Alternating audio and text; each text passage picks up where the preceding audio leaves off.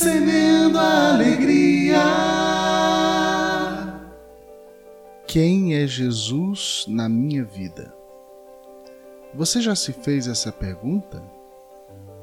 Obviamente que, meio que inconscientemente, muitas palavras surgirão espontaneamente. Respostas imediatas como Ele é Senhor, Ele é Deus, Salvador, Filho de Deus, enfim.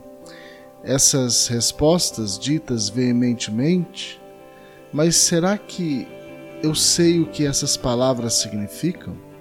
Será mesmo que eu sei o significado de dizer Jesus é o Senhor da minha vida?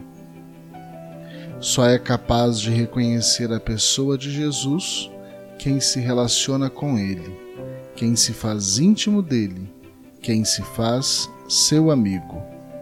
Pois não basta apenas dizer que Jesus é Senhor se Ele não é o centro da nossa vida. Se nossas ações não seguem nossas palavras. No dia de hoje, somos convidados a converter o nosso coração ao responder: Quem é Jesus? E aí, vamos semear?